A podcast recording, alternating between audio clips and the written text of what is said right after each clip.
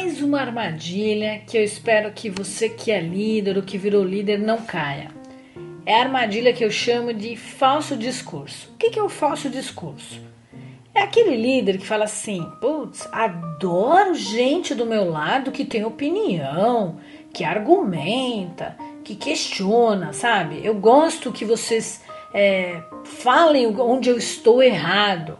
Só que, gente, na primeira oportunidade, ele manda embora justamente esses caras, os assertivos, os que falam, e acaba ficando com aqueles cordeirinhos que concordam com tudo, né? E aí também na hora de contratar, ele só contrata gente obediente, gente que abaixa a cabeça. Gente, obediência não traz contribuição nenhuma para os resultados da empresa. Muito pelo contrário, né? essas pessoas estão mais preocupadas com elas mesmas do que com a empresa.